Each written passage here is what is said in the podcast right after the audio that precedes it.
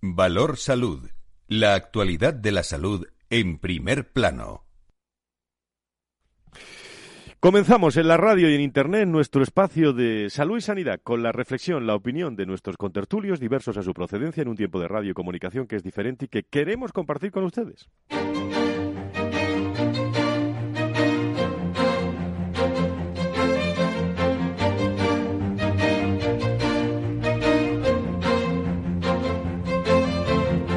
Valor Salud es un espacio de actualidad de la salud con todos sus protagonistas, personas y empresas. Con Francisco García Cabello. Muy buenos días, ¿cómo están? Sean todos bienvenidos eh, a este viernes 20 de diciembre, muy navideño en este programa. Va a ser hoy, le vamos a contar los temas más interesantes en el entorno de nuestra salud y sanidad, como siempre en compañía de, de expertos en la materia. El Foro de la Profesión Médica se ha reunido esta mañana, esta semana, en su asamblea general para fijar, eh, han dicho que cinco, ¿eh? cinco líneas de actuación con las que afrontar el año 2000, 2020. Nos las vamos a llevar a la tertulia a ver cuáles son estas cinco. Entre ellas destacan la reivindicación del continuo informativo, en el que se incluye el nuevo Real Decreto de Formación Sanitaria Especializada y el fomento de la relación médico paciente. La primera de ellas, de este objetivo, tiene que ver con la relación que tendrán los médicos con la administración, nada más y nada menos. La segunda línea está relacionada con la propia estructura del foro de la profesión y su comunicación interna para potenciarla eh, un tanto más. La tercera tiene como finalidad impulsar el reconocimiento de la relación médico-paciente. la cuarta, el cuarto eje del plan de los médicos de cara a 2020 aborda las acciones a tomar por el foro para defender las condiciones de los médicos en línea con el decálogo elaborado también por el propio foro. Y la última, la última medida y la más importante, eh, según este propio foro, aborda el, ese continuo informativo que, como digo, tratará sobre las distintas áreas de la formación, áreas de capacitación. Mucho de formación, ¿eh? ¿eh? mucho de desarrollo en estos objetivos, a ver qué opinan nuestros contertulios, en un momento en el que, miren ustedes, ¿eh? sigue habiendo rumores, ya saben ustedes que es el rumor en la comunicación y en el periodismo, que dicen que es la antesala de la noticia, y bueno, tras Irene Montero y Rosa Ayud, eh, un nuevo nombre. Suena como para ocupar el Ministerio de Trabajo. Los rumores apuntan eh, que tras cerrarse el reparto de tres ministerios para Unidos Podemos, otra cosa cuando se cierre el pacto, ¿eh?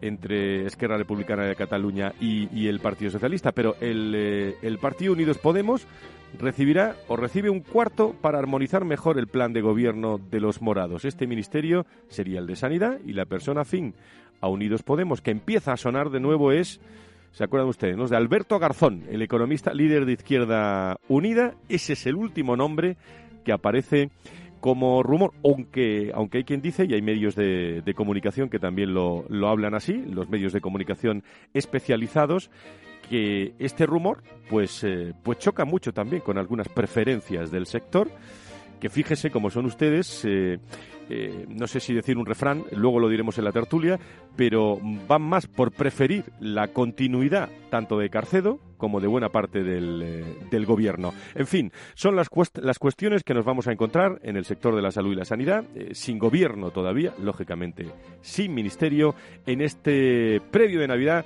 en el que, por cierto, les vamos a aclarar en, este, en este programa eso de eso de los bigotes de las gambas, ¿eh? Otra de las recomendaciones de la ESAN es limitar, como saben ustedes, el consumo de la carne de cabeza de los crustáceos, es decir, las gambas, las cigalas, los carabineros, eh, bueno, que tanto eh, están de moda y encima de las mesas, de algunas mesas, ¿eh? esta, esta semana, ¿no? con el objetivo de reducir la exposición de los consumidores al, cadmio. Bueno, pues un metal, por cierto, que, puede causar disfunción renal y que se acumula precisamente en la cabeza de estos animales. ¿Qué hay en todo esto? Lo, vamos a hablar en nuestra, en nuestra tertulia también, una tertulia en la que nos esperan muchas notas de voz felicitando el sector de la salud y la sanidad a estas Navidades.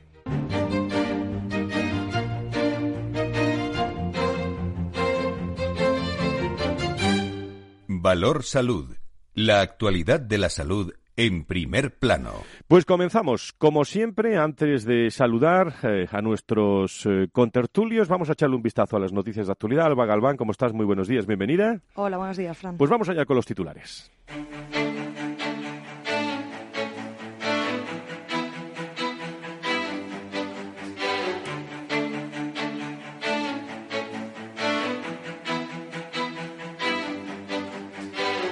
Las noticias del mundo de la salud en directo. Y hay muchas, le damos seis. La mitad de las tecnologías sanitarias de las áreas quirúrgicas y de cuidados de pacientes críticos presentan una alta obsolescencia. Sí, el déficit de inversión acumulado en los últimos años ha provocado que los equipos antiguos sean en muchas regiones españolas cinco veces el, máximo recomendado. Concretamente, y según el último informe presentado por FENIN, haría falta una inversión de 1.600 millones de euros en cuatro años para actualizar el parque tecnológico sanitario. El Tribunal Supremo da vía libre a que los funcionarios ejerzan durante su tiempo libre en la sanidad privada. La sección cuarta de la Sala Tercera del Tribunal Supremo ha dictado una sentencia en la que fija doctrina sobre el reconocimiento de la compatibilidad a los empleados públicos del Servicio Andaluz de Salud para el ejercicio de actividades privadas. De hecho, la Administración Sanitaria solo podría negar a un empleado público trabajar en el ámbito privado si hay una remuneración específica que abone esa exclusividad. Lo hemos dicho los titulares, vamos a recordarlo. Los médicos fijan cinco líneas de cara al 2020. Sí, el Foro de la Profesión Médica se ha reunido este miércoles en su Asamblea General para fijar la estrategia con la que afrontar el año 2020. La primera de ellas tiene que ver con la relación que tendrán los médicos con la Administración. La segunda línea está relacionada con la propia estructura del Foro de la Profesión y su comunicación interna y las otras tres pasan por impulsar el reconocimiento de la relación médico-paciente, defender las condiciones de los médicos y abordar el continuo informativo. Y Sanidad remite los informes provisionales de cinco de las 66 técnicas que podrían ser pseudoterapia. Se trata de las técnicas de masaje tailandés, magnototerapia, sanación espiritual activa, masaje ayurvédico y dieta macrobiótica. El Ministerio de Sanidad, Consumo y Bienestar Social ha remitido este lunes los informes provisionales a sociedades científicas, consejos estatales de las profesiones, asociaciones de pacientes de ámbito estatal, así como aquellas entidades interesadas en cada una de las técnicas analizadas.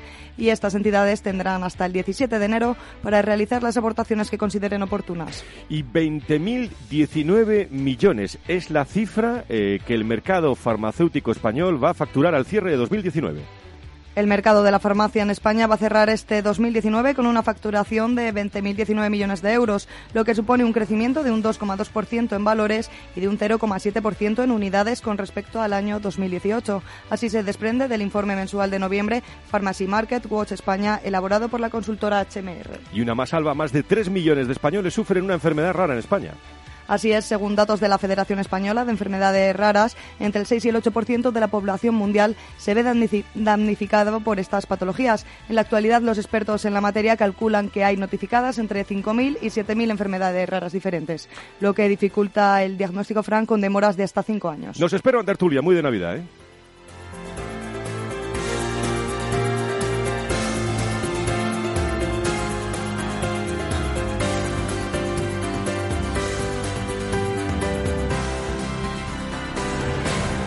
Valor Salud es un espacio de actualidad de la salud con todos sus protagonistas, personas y empresas con Francisco García Cabello. Enseguida le vamos a decir a nuestro compañero Félix Franco que nos vaya poniendo esa sintonía de Navidad que va a marcar eh, las, los saludos que vamos a tener hasta las 11, las 10 en las Islas Canarias de notas de voz que nos han llegado, de contertulios, de oyentes, de colaboradores, son muchos, ¿eh? a ver si nos da tiempo a todo. Doctor Vilches, muy buenos días, bienvenido, ¿cómo estamos? ¿Qué tal, Fran? Muy buenos días. Pues eh, muchas, muchas gracias por estar con nosotros. saludo a Luis de Palacio, presidente de FEFE. Presidente, muy buenos días. Bueno, no está nada mal la, cifra que acabamos de dar, ¿no? Bueno, ahora, ahora te la comento si quieres. y también saludamos a José Luis Vaquero, eh, director del Foro de Pacientes. Don José Luis, muy buenos días, bienvenido. Buenos días a todos. Nos vamos a acercar hoy a algunos hospitales también para hablar de, cómo se vive en Navidad ¿eh? y cómo están viviendo los, los pacientes.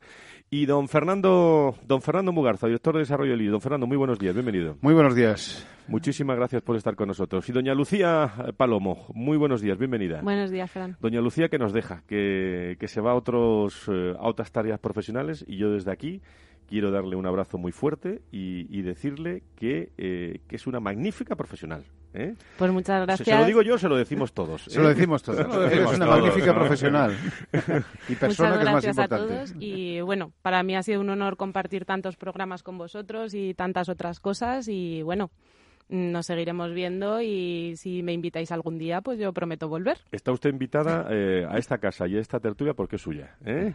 Muchísimas, muchísimas gracias eh, a Lucía, Lucía Palomo, su directora de, de ASPE. Y Y bueno, hay muchísimos temas que, que, comentar. No sé si quieren comentar para empezar. Les dejo vía libre siempre antes de la TV. Me decía que querías matizar la cifra, ¿no? Bueno, hay que explicarla un poco porque parece es una buena cifra como, como, facturación, pero yo creo que hay que analizarla en cuanto al, al espectro de, de, la Oficina de Farmacia Española. 20.000, 20, 19 millones. Pues eso, vamos a redondear. 20.000 millones, 20.000 farmacias, millón por farmacia. Eso podría decir cualquiera, ¿no? Son 22.000 farmacias, tal, pero bueno, 900, lo que sea. Las medias son muy mentirosas. Ahí voy, ahí voy. Es que en la distribución de la farmacia española la desigualdad entre farmacias ha ido creciendo en los últimos años. Y luego por lo tanto, tendremos farmacias que son muy solventes, pero mucha farmacia precaria. Eh, y luego hay que decir otra cosa, estos 20.000 millones tienen un desglose, lo que facturas a la seguridad social, a las administraciones y lo que va a ir libre. Y dentro de lo que va a ir libre hay una parte de medicamento y una parte de higiene, etcétera, que está absolutamente liberalizado y ahí competimos con Corte Inglés y el Susun Corda. Pero en, en la, entonces, ese desglose principal, el que está financiado no llega o llega pelado a los 11.000 millones.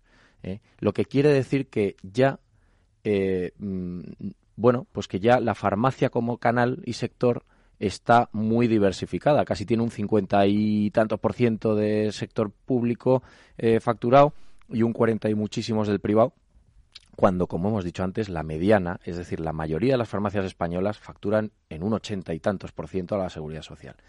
Eh, porque son farmacias de barrio, con eh, gente pensionista, eh, gente jubilada que a lo mejor pasa mucho tiempo con ellos y ahí es donde está el... Entonces, mmm, bueno, es agridulce. Para mí es agridulce. Yo creo que deberíamos de, de tender más puentes a la colaboración público-privada y la farmacia, en vez de una facturación de 20.000 millones, la mejor noticia que se puede dar es que empieza a contar en los planes principales de atención primaria. Así lo digo.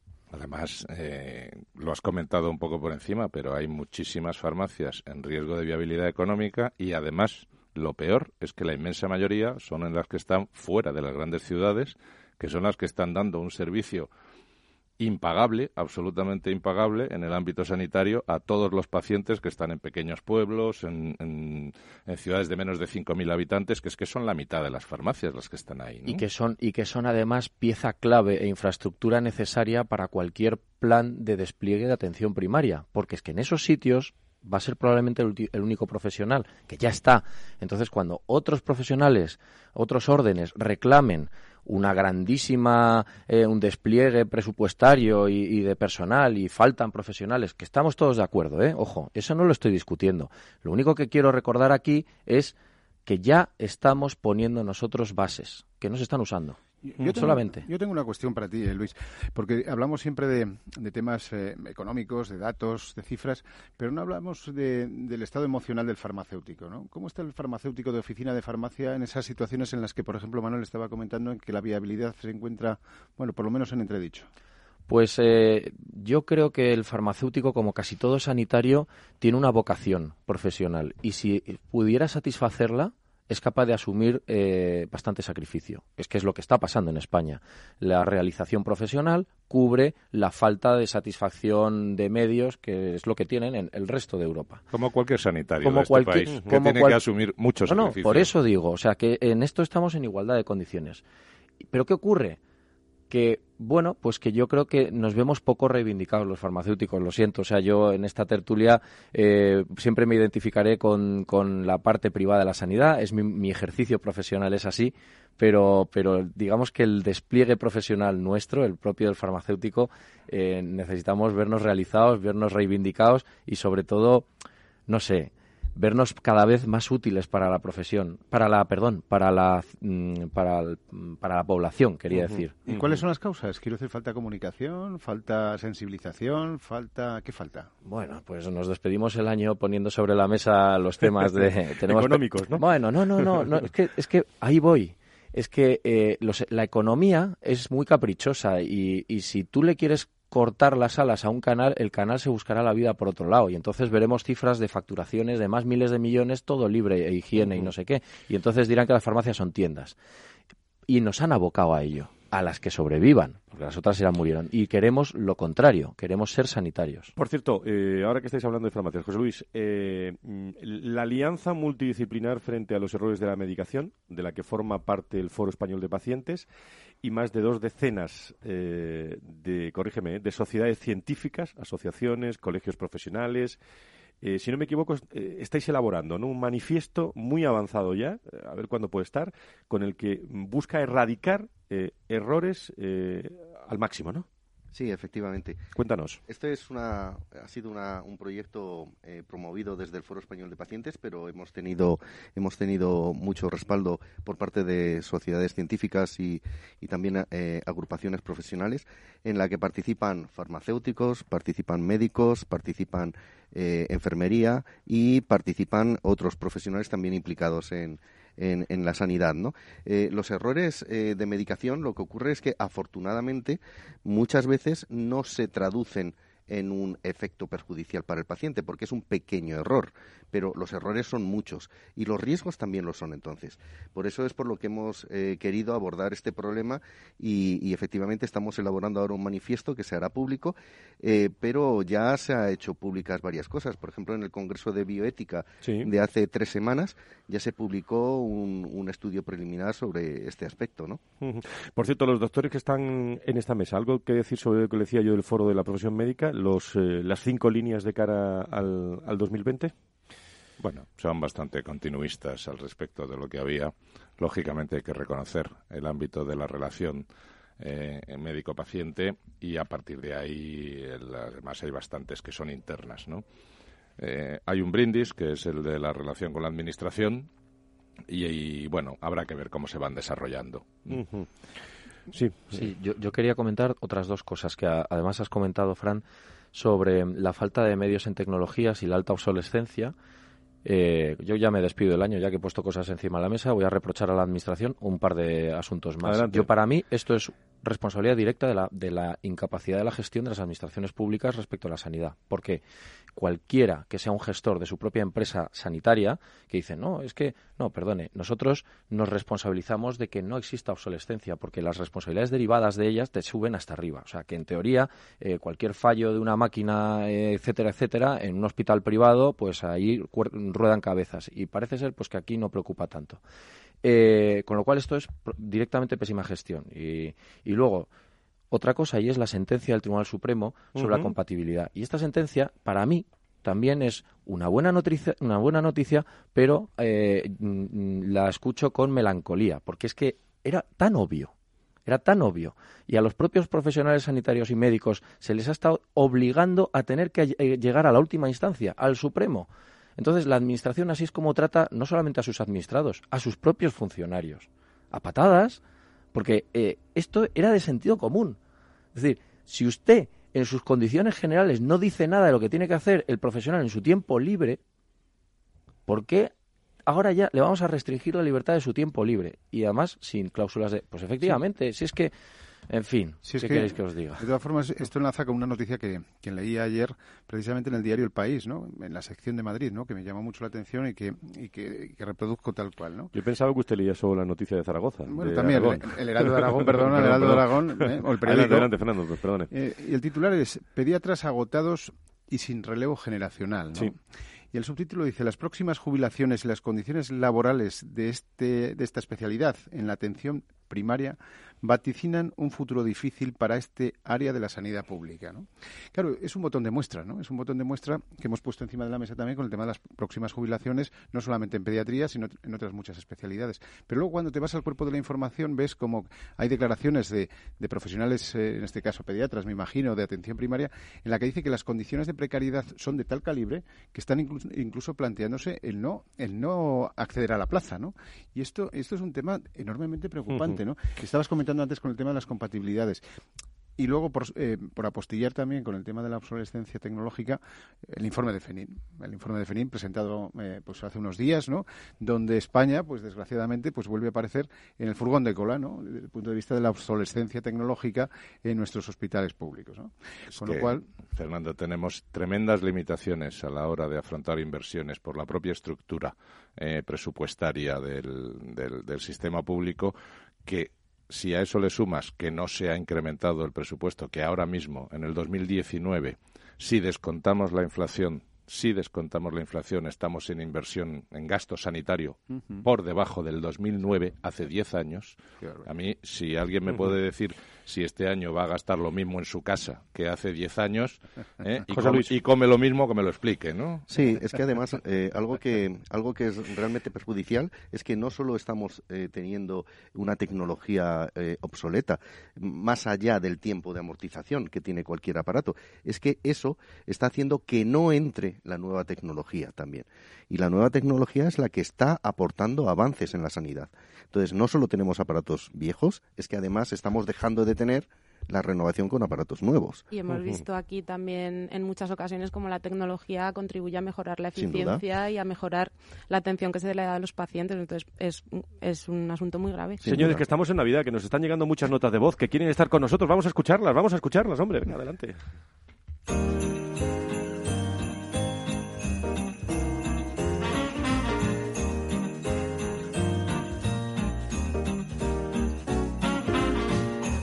El maestro burgueño, como tú tan cariñosamente me llamas, Frank, os desea a todos los oyentes, a todo el equipo de Capital Radio, mis compañeros contertulios y a ti, Frank, los mejores deseos para, esta Navidad y sobre todo para el año que viene.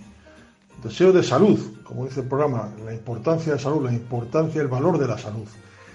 Eh, salud y felicidad, porque eso es lo más importante de la vida y más éxitos que vendrán. Ha sido un año muy bueno, fruto del trabajo que se viene haciendo hacia otros y seguro que irán llegando.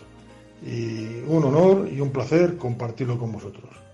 Un fuerte abrazo a todos y seguimos, seguimos con Palo Salud. Hombre, el maestro burgueño, eh, un abrazo para el maestro burgueño esta vida. Bueno, no se vayan, ¿eh? ¿eh? digo a nuestros oyentes porque nos quedan muchas voces eh, de aquí hasta las 11, las 10 en las Islas Canarias por, por escuchar. Nos vamos a ir enseguida a dos hospitales para ver cómo se vive la Navidad en esos dos hospitales. enseguida nos vamos a ir a, Levante y vamos a hablar de, de ese tema que, que, precisamente tanto se está hablando, de, de los bigotes de las gambas. Me van a permitir ustedes la, la expresión, pero eso será después de la pausa. Enseguida nos vamos. Tradimo, tu academia online financiera, te ayuda a tomar el control sobre tu futuro financiero. Te enseña a operar, invertir y controlar tus finanzas personales. Participa en nuestros eventos presenciales y gratuitos en Madrid y Barcelona. Tan solo tienes que escribir un email a contacto tradimo.com. Para personas inquietas, Capital Radio.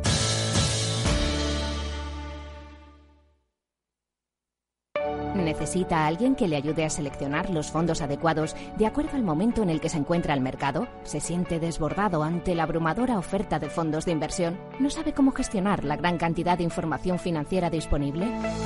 Los analistas de Arquia Profim Banca Privada le ayudarán a ordenar la información para escoger los mejores fondos en cada momento. Nuestra prioridad son sus intereses, porque nuestro mejor activo es la confianza de nuestros clientes. Arquia Profim Banca Privada. Nos gusta acabar todos los años a lo grande. A tu plan de pensiones también.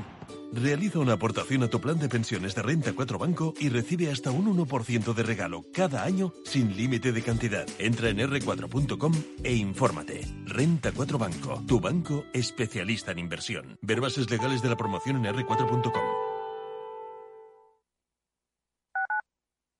Escuchas Capital Radio, Madrid 105.7, la radio de los líderes. ¿Quieres celebrar una Navidad astorgana? Pues ya sabes, la auténtica cocina de Astorga está solo en el Astorgano. Si quieres degustar nuestros productos más típicos, nuestras carnes, guisos y nuestros postres caseros, en el Astorgano te los preparamos. Llámanos y te elaboraremos un auténtico menú astorgano de Navidad. Reservas para particulares y empresas en el 91 579 6261 o en calle Pensamiento 25. El Astorgano, la auténtica experiencia maragata, también en Navidad.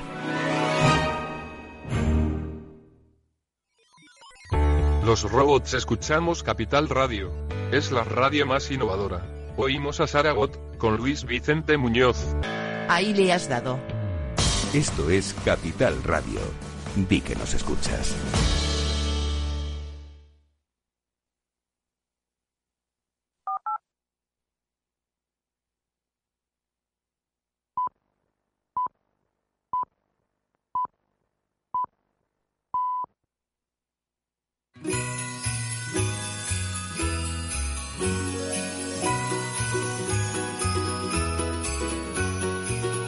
Valor Salud es un espacio de actualidad de la salud con todos sus protagonistas, personas y empresas. Con Francisco García Cabello. Buenos días, soy Nacho Nieto. Hoy no os he podido acompañar en el programa, pero quiero a todos mis compañeros y a todos los oyentes de Valor Salud desearles una feliz Navidad y, en el sentido más clásico, una buena Nochebuena.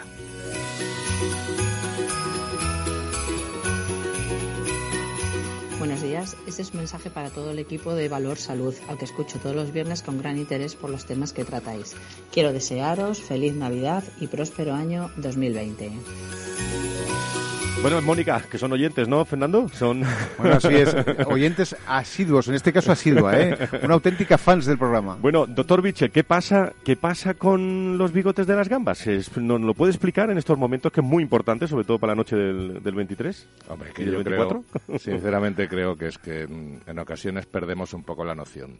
Eh, siempre, siempre los venenos han sido curativos. Todo depende de la dosis. ¿eh? El arsénico se utiliza como un medicamento también. Si te pasas, evidentemente la solución es mala. Y en este caso, eh, pues sí, eh, es verdad que los metales pesados como el cadmio se depositan, pero en las cabezas de las gambas, en el pescado, en, en múltiples demás. El problema es la dosis. O sea, seríamos capaces de tener problemas de cadmio en acumulación si nos comiéramos, pues no sé cuántos cientos de kilos de gambas. ¿Eh? O si comiéramos todos los días gambas un par de kilos. Creo que no es el problema de este país, sinceramente. La autopsia diría que la causa de la muerte fue un ataque de gota. Un ataque de gota, y que de forma secundaria se le, se le acumulaba un poquito de cadmio. Seguramente el ácido úrico generaría muchísimos más problemas antes que el cadmio ¿eh? si llegáramos a esos, a esos niveles. ¿no? Yo creo que hay que tomarlo todo un poco con distancia. Y, en estas fiestas, que un par de días te comas tres o cuatro gambas, o afortunado, afortunado el que pueda, un carabinero, pues que lo disfrute, hombre, que con uno no va a tener... No, no pasa nada, ¿no, José Luis? No pasa yo, nada. Yo estoy aprovechando precisamente este tema... De carabineros, te refieres. Sí, me, me, gustaría también advertir, pero eh, advertir a toda la población sobre los bulos. O sea, es algo que estamos eh, este, está extendidísimo ¿no? en las redes sociales, en los medios de comunicación, los bulos. Eh, y, y, además, siempre que estamos en fechas señaladas, aparecen bulos sí, en relación. Cosas. Entonces, es que hay que dudar de todas estas cosas, hay que dudar de ellas. De entrada hay que dudar de ellas. Y luego, como digo yo en casa, pues, te comes tú el cuerpo y me das a mí la cabeza, que es lo que más me gusta.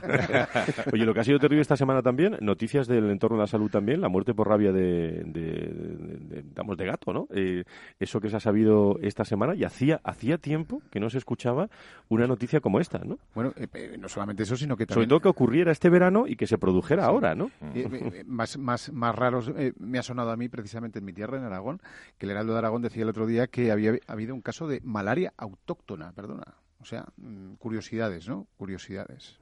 Bueno, es que la globalización al final tiene estas cosas y en el caso de la rabia es que cuando tú tienes una enfermedad prácticamente erradicada, uh -huh. completamente erradicada, eh, y tienes mm, es, es, difícil primero detectarlo y segundo pues bueno este es un caso que ha llevado también un largo tratamiento si no me equivoco y que sí. pues desafortunadamente no, no ha salido adelante pero pero bueno, siempre, eh, o sea, la, la, medicina no es exacta y algún caso, algún caso puede aparecer. Sí, la rabia ha, ha estado, ha persistido eh, eh, la, en lo que es la cordillera de los Pirineos, uh -huh. nos ha protegido bastante de la rabia a, a, nivel de animales silvestres, el zorro, sí. algunos roedores, pero claro, esto en, en, algún momento ha podido romper esa barrera y pasar. ¿no? Pues, ¿qué quieren ustedes que les diga en esta Navidad? Que estoy muy contento con todos ustedes, que, que se portan que se portan fenomenal y que nos siguen llegando notas de voz felicitándonos esta Navidad.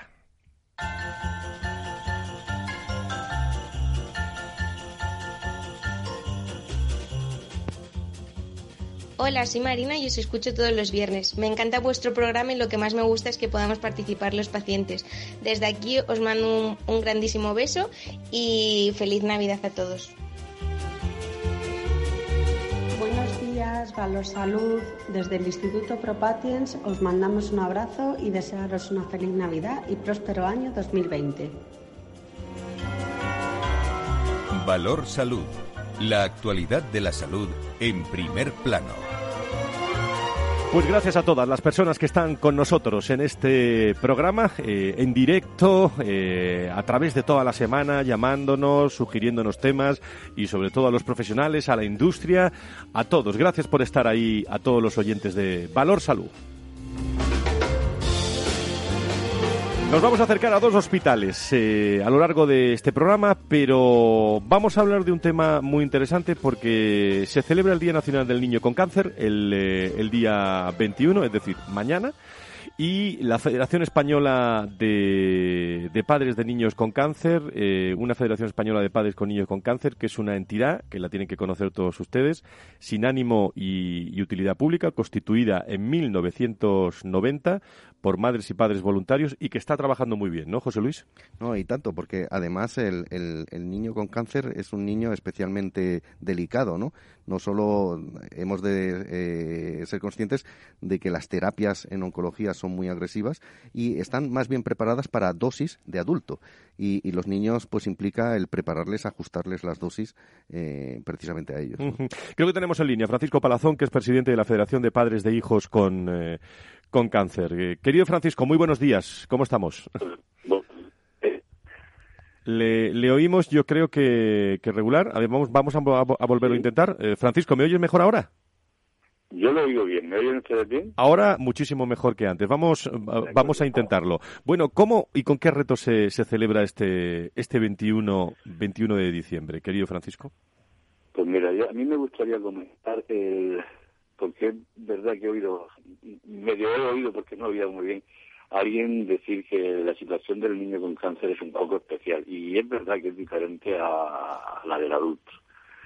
El cáncer en sí es una enfermedad difícil de, de llevar por una familia, pero cuando se trata de cáncer infantil, pues es mucho más difícil. Es difícil porque cuesta mucho aceptar el diagnóstico a la familia, convivir con un tratamiento muy agresivo y con muchos efectos secundarios como el que tiene el cáncer infantil es también difícil y resolver la situación tanto si el pronóstico es bueno como si es malo también es muy complicado. Si es bueno porque la familia sigue durante muchos años con el trabajo de que vuelvan a haber recaídas cada vez que aparece cualquier síntoma por leve que sea de cualquier enfermedad.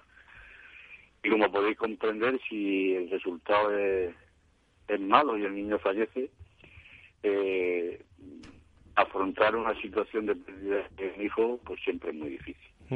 Y eso es lo que justifica de alguna forma la existencia de nuestras asociaciones, porque eh, tenemos psicólogos, trabajadores sociales que hacen un poco de soporte emocional a todas las familias durante todo el proceso. Tenemos pisos de acogida para que cuando las familias se tienen que desplazar a un hospital fuera de su zona, por lo menos el alojamiento lo tengan asegurado. Tenemos voluntarios y trabajadores que se dedican un poco a organizar el ocio en el hospital para que por lo menos las tardes sean un poco más llevaderas.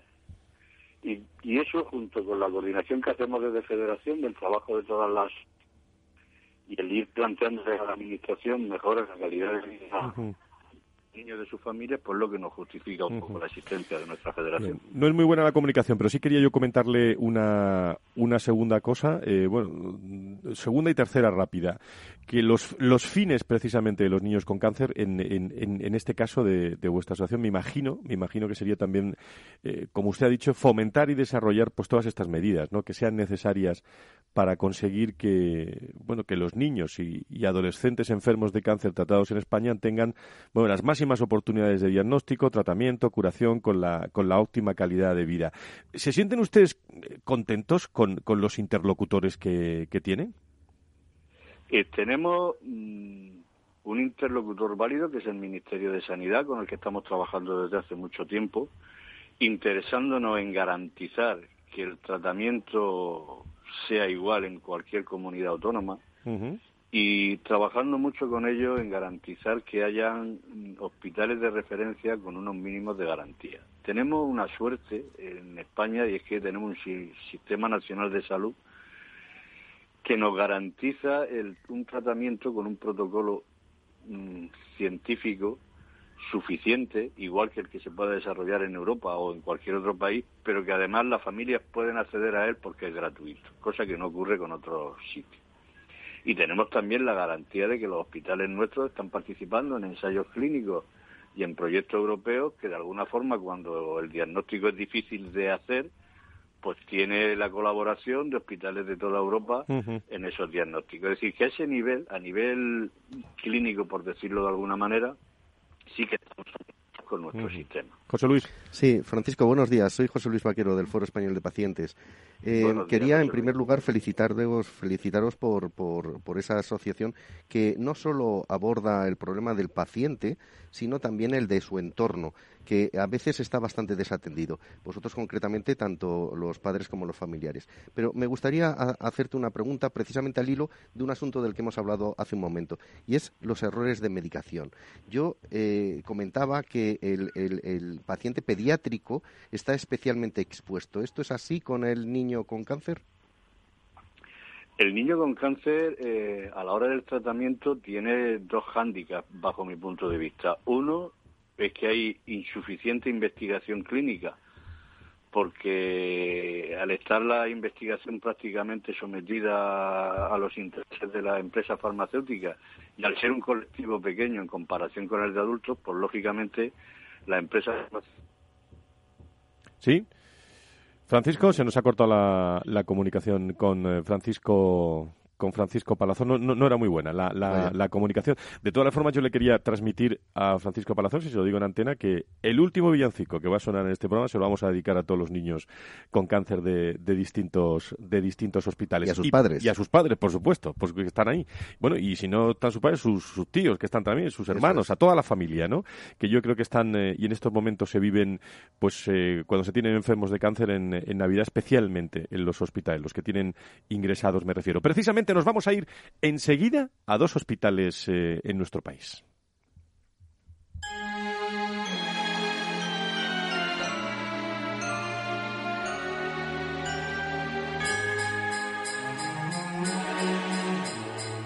Hola, buenos días desde ASPE, desde la Alianza por la Sanidad Privada Española. Queremos primero felicitar a todo el equipo de Valor Salud por este magnífico año y también eh, felicitar a tanto a los contertulios como a la audiencia y desearles lo mejor para este año. Salud, felicidad y prosperidad. Felices fiestas.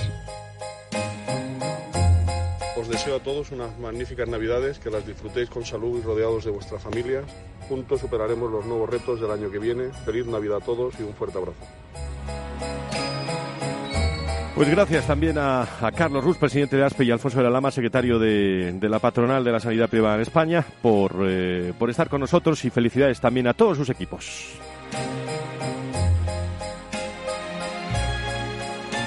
Nos quedan eh, eh, algunas felicitaciones de Navidad también de los oyentes en el WhatsApp de Valor, de Valor Salud, pero nos vamos a ir, como digo, nos apetecía ir a dos hospitales eh, para, para, hacer un flash eh, y una foto de, cómo se vive en los hospitales este tiempo de Navidad. Creo que nos está escuchando el eh, gerente del hospital de Molina en, en, Murcia, Pedro Hernández. Don Pedro, encantado de saludarle. Muy buenos días. Muy buenos días. Y quiero que también está. Y felices fiestas. Muchísimas gracias y felices fiestas. Y quiero que también está Rubén Oliver, que es el responsable de comunicación en los hospitales de Torrevieja y Vinalopó del grupo Rivera Salud, el Hospital Universitario de Torrevieja. Eh, querido Rubén, ¿cómo estás? Muy buenos días, Rubén. Muy bien, buenos días, encantado. Bueno, pues eh, Pedro, Rubén, eh, esto es un casi comunicación a dos en una, en una región muy, muy interesante. Pedro, ¿cómo se está viviendo, cómo se vive la Navidad en un hospital como el Hospital de, de La Molina? ¿Hay algo de particular? Bueno, normalmente pues lo que intentamos es es eh, sumarnos a campañas de solidaridad y hacer eh, tanto a, nuestros trabajadores como a las personas que están ingresadas estos días, pues intentamos hacerle eh, la estancia mucho más agradable. Y eh, Rubén, desde el, el hospital de, Torrevieja y, y estábamos hablando antes de los niños con, con, cáncer y sobre todo qué importante es que las familias, iba a decir que estén a gusto, que estén eh, lo más felices posibles en este tiempo, ¿no?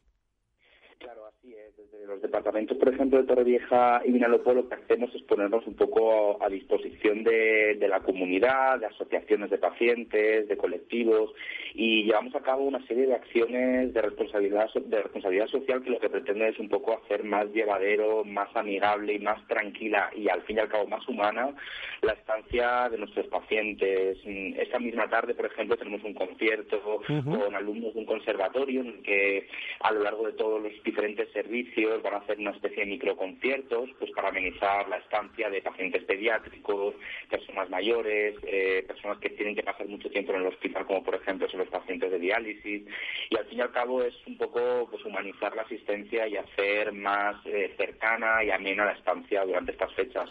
Claro, esto, y se lo pregunto lo mismo a Pedro Hernández del Hospital de Molina como de, del Hospital de Torrevieja y Vinalopó, a Rubén Oliver, y cuando hablamos de, humanizar eh, la, la sanidad, bueno, en, eh, es un momento muy interesante, ¿no? Para entrenar durante todo el año eh, y sobre todo para, para tener prácticas interesantes que, porque la Navidad se acaba, empieza pero se acaba y luego qué importante es seguir humanizando esa sanidad en los hospitales, ¿no, Pedro, Rubén?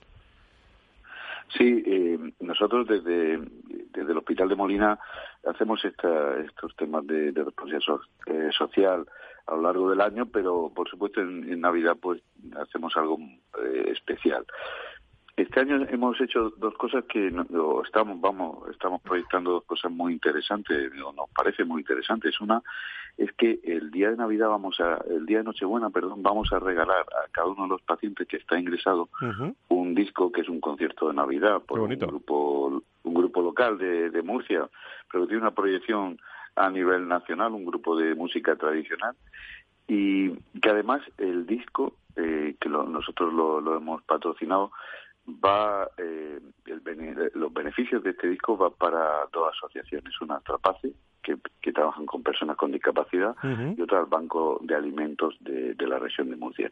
Así que creo que, que hacemos ahí un trípode muy interesante y es eh, pues alegrar un poco a nuestros pacientes y por otra parte ayudar a otra gente que también eh, pues necesita ayuda. Rubén. Eso es una de las cosas que hacemos. Y la, y la otra que, vamos a hacer es el, lunes 23 de diciembre eh, va a venir eh, de, la residencia de Fátima, una residencia de personas mayores que está muy cerquita de aquí, personas mayores con determinadas discapacidades. han hecho un coro que han estado enseñando todo el año y van a venir a alegrar con villancicos eh, la Navidad a, los pacientes que tenemos ingresados. Me parece un gesto precioso de unas personas con determinados problemas y que están ingresados en residencia van a venir al hospital para, para alegrar la Navidad de, otros pacientes. Me parece, no sé, un gesto que, que a mí me, conmovió cuando me lo propusieron y que, por supuesto, eh, creo que va a ser algo, pues eso, precioso. Rubén. Nosotros exactamente igual contamos con un plan de humanización que a lo largo del año va em, desarrollando acciones y actividades con tanto con pacientes como, como con profesionales, porque a veces pues nos olvidamos de que también tenemos a un colectivo muy grande de profesionales que trabajan cuando todo el mundo está en su casa, con su familia, y no podemos olvidarnos también de cuidar y de prestar atención a los propios equipos, y por ello mm, a lo largo del año pues efectivamente hacemos todo este tipo de actividades que van orientadas a, pues, a mejorar un poco la calidad de vida, eh, el entorno de trabajo y hacer que la Navidad y estas fechas sean más más tranquilas y, y más mm, sosegadas para todos. Igualmente hacemos actividades de visitas, contamos con más, casi medio centenar de visitas a lo largo de estas fechas, en la que asociaciones, colectivos, pues desde equipos de fútbol, eh, asociaciones de pacientes, vendrán al hospital para hacer pequeñas acciones eh, orientadas a públicos muy concretos, eh, en función un poco del tipo de paciente y la patología que tiene, para que, pues de alguna manera, sea mucho más cercano, muy cercana a la asistencia, en definitiva. Pues qué interesante, eh, sobre todo el, el acercamiento, la, humanización también de este, de este tiempo, que es tiempo de, bueno, de, acercar también la, amistad, las familias, la felicidad, eh, bueno, todos esos valores, ¿no? Que muchas veces nos olvidamos a lo largo de, todo el, año, pero que en un hospital no pueden faltar, como es la, humanización. Y por último, eh, os pido brevedad a los dos, en, en, en un minuto los dos. Qué importante también la la mano del médico, ¿no? Que es muy importante para muchos temas técnicos, pero la mano del médico en el, en el sentido de, de, acercar este tiempo de, de, Navidad también a las, a las familias, ¿no, Pedro? Desde el Hospital de Molina. Bueno, yo creo que la mano del médico y la mano de, del sanitario en general. En general, sí, sí. Mm, creo que precisamente quien está más tiempo con los pacientes eh, es la enfermería que se dedica a los cuidados y yo creo que, que influye mucho ese trato muy humano de, la enfermería en la estancia del paciente y en su sufrimiento. Y Por supuesto, Me, uno, me uno a las palabras del compañero y es que eh, la labor de los profesionales sanitarios es fundamental. Al final eh, se convierten en familia del propio paciente y de alguna manera eh, su trato cercano, sus palabras de ánimo hacen que el día a día de, esto, de los usuarios, de los pacientes, sea mucho, mucho más llevadero y al fin pues se haga que su estancia sea mucho más agradable durante estos días que son difíciles y a los que todos queremos estar en realidad con nuestras familias nuestra casa y a veces mm, pues no, no puede ser así. Pedro Hernández, gerente del Hospital de, de Molina, mandamos un abrazo muy fuerte ¿eh? a todo el equipo sanitario, médicos, enfermeras, eh, equipo directivo de este hospital desde Valor Salud, desde Madrid para Murcia, que la queremos mucho a Murcia. Muchas gracias. Muchas gracias y repito, feliz Navidad y, feliz año nuevo, por, por supuesto. Feliz Navidad. Un abrazo a todo el equipo de Valor Salud, que lo hacéis cada día mejor. Muchísimas gracias, Pedro. Gracias por estar con nosotros. Rubén eh, Oliver, desde, desde el Hospital de Torrevieja y Vinalopó del Grupo Rivera Salud. Bueno, si tuviera que decirte los nombres de todas las personas que le mando un abrazo del Grupo Rivera Salud, tenemos que tener otro programa. Muchísimas gracias a todo el equipo de médicos, directivos y, a mi amigo y a mi amigo Sánchez también le doy un abrazo muy fuerte. ¿eh? Nada, muchísimas gracias a vosotros y os traslado igualmente la, felicita, la felicitación de Navidad por parte de todos los profesionales que integran el Grupo Rivera Salud. Un saludo. Un abrazo muy fuerte. Dos hospitales protagonistas en este programa de cómo se está viviendo la Navidad.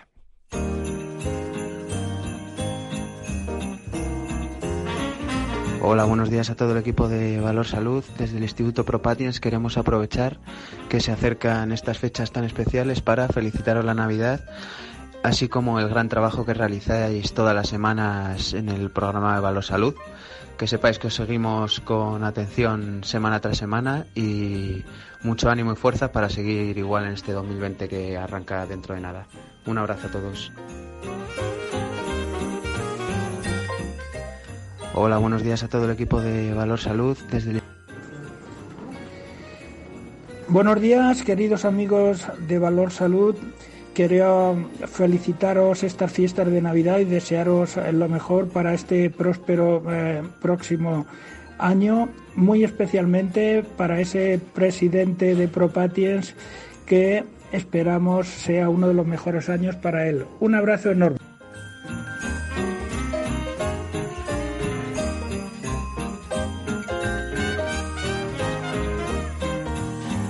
Hola, todos los compañeros de iSanidad queremos felicitar la Navidad a nuestros contertulios de Valor Salud y todos nuestros oyentes. Enhorabuena por escuchar el mejor programa de salud y sanidad que hay en el panorama radiofónico del universo mundial. Gracias, gracias, gracias, gracias a todos eh, los seguidores de Valor Salud, gracias a todos los profesionales, gracias también a todos los colegas, eh, con los que hablamos muchísimo a lo largo de, de toda de toda la semana. Eh, bueno, se va cerrando se va cerrando el, el año y nosotros, como como hemos dicho. Bueno, pues Luciano nos deja, nos deja esta tertulia, aunque esta es su, su casa, para siempre. Pero para, para, ti también hay cosas, ¿eh? Para ti también hay cosas, ¿eh?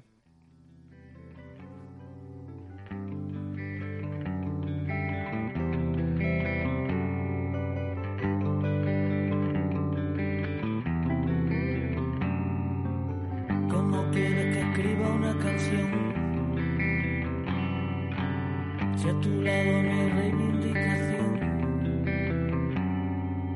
La canción de que el tiempo no pasará, donde nunca pasa nada.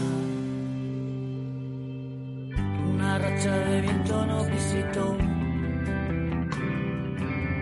El árbol y una rama se le agitó. Canción que el viento se parará, donde nunca pasa nada. Bueno, pues eh, eh, tu canción, una de tus canciones preferidas, ¿no? Sí. ¿O no? Bueno, pues nada, pues quédate con esta canción, quédate con nosotros eh, y quédate con todo tu trabajo y que, y que, bueno, que nos vamos a ver mucho por aquí, querida Lucía. ¿eh? Claro que sí. Muchísimas gracias por estar con nosotros. Este recuerdo también que se lleva nuestra, nuestra compañera de, de este, de este programa. No sé si tenemos en línea también a, a la siguiente charla que vamos a tener, porque quería yo hablar de, de bueno, en Navidad, eh, el último tema, en dos minutos por lo menos dedicarlo a esto, los hábitos alimentarios se, se alteran, ¿eh? se produce un desbordamiento en la cantidad de comida, bebida que tomamos y una buena parte de los productos más eh, típicos, eh, pues muchas veces son poco saludables, ¿eh? Eh, llegando a consumir también en estas fechas cuatro veces más azúcar, ¿eh? cuatro veces más azúcar que lo, que lo habitual, ¿no? Pero no todo, eh, bueno, son turrones, polvorones, ¿no? Las bebidas refrescantes también más de una cuarta parte de la, de la ingesta total de, de azúcar de estos días pues son, eh, son, muy, son muy importantes. Y de eso eh, creo que me puede hablar Beatriz eh, Magro, que es socia cofundadora de Convida. Beatriz, ¿cómo estás? Muy buenos días, bienvenida. Hola, buenos días. Gracias. Bueno, muchísimas gracias. No tenemos mucho tiempo, pero por lo menos sensibilizarnos de que en Navidad los hábitos alimentarios, sobre todo de las bebidas y los azúcares, son muy importantes, ¿no? Claro, nos creemos que el azúcar está solo en lo que comemos, pero nos olvidamos de lo importante que es también todo lo que bebemos. Sobre todo teniendo en cuenta que más de la cuarta parte de- del azúcar que vamos a consumir en estos días va a venir de las bebidas que, no, que consumamos. Así que hay que ponerle también atención a lo que bebemos. Eh, Una, por cierto, la Organización Mundial de la Salud recomienda un consumo máximo diario de azúcar de 25 gramos. Eh, yo, yo creo que Sí, nos pasamos en esta época, ¿eh? ¿no? Que ya es alto. Pero yo creo que nos pasamos, sí, ¿no? que nos pasamos de- por- con creces. Eh, nos dicen los nutricionistas a los que hemos consultado que un ciudadano eh, en estos días consumirá en torno a 300 gramos de azúcar al día, lo que es una auténtica barbaridad eh, entre comidas y bebidas. ¿Y qué nos recomendáis? Recomendándonos algo así rápido para, para preparar la Nochebuena.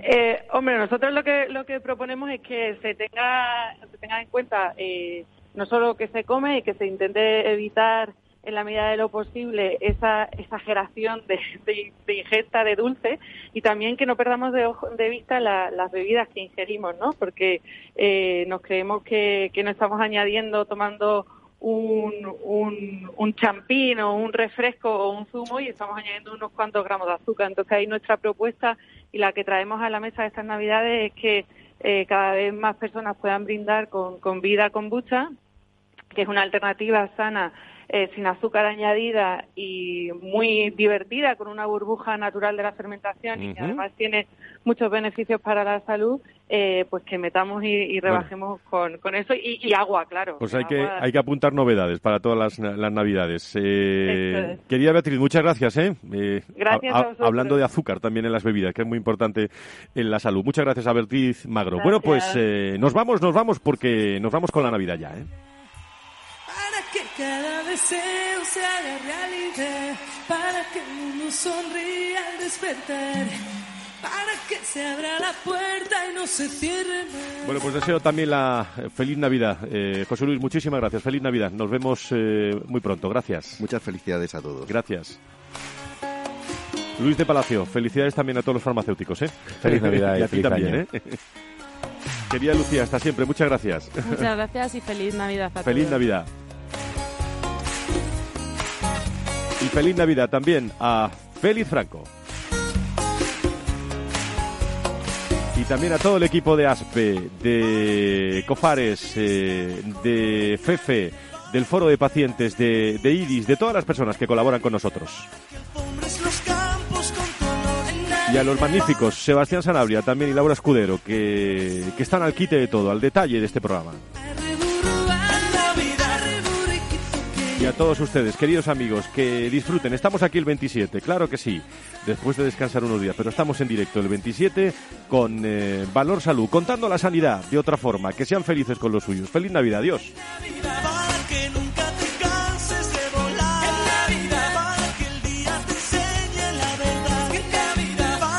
Valor Salud es un espacio de actualidad de la salud con todos sus protagonistas, personas y empresas. Con Francisco García Cabello. Hola, soy Leopoldo Abadía, autor de La Crisis Ninja, y quiero hablaros de lo normal. Lo normal es que cuando inviertas tus ahorros, nadie deje los mejores productos de inversión para otros que tienen más dinero. Con Finanbest puedes invertir como lo hacen los grandes patrimonios, accediendo a los mejores productos de inversión. Entra en finanbest.com y descubre que lo normal es extraordinario. Lo normal es Finanbest.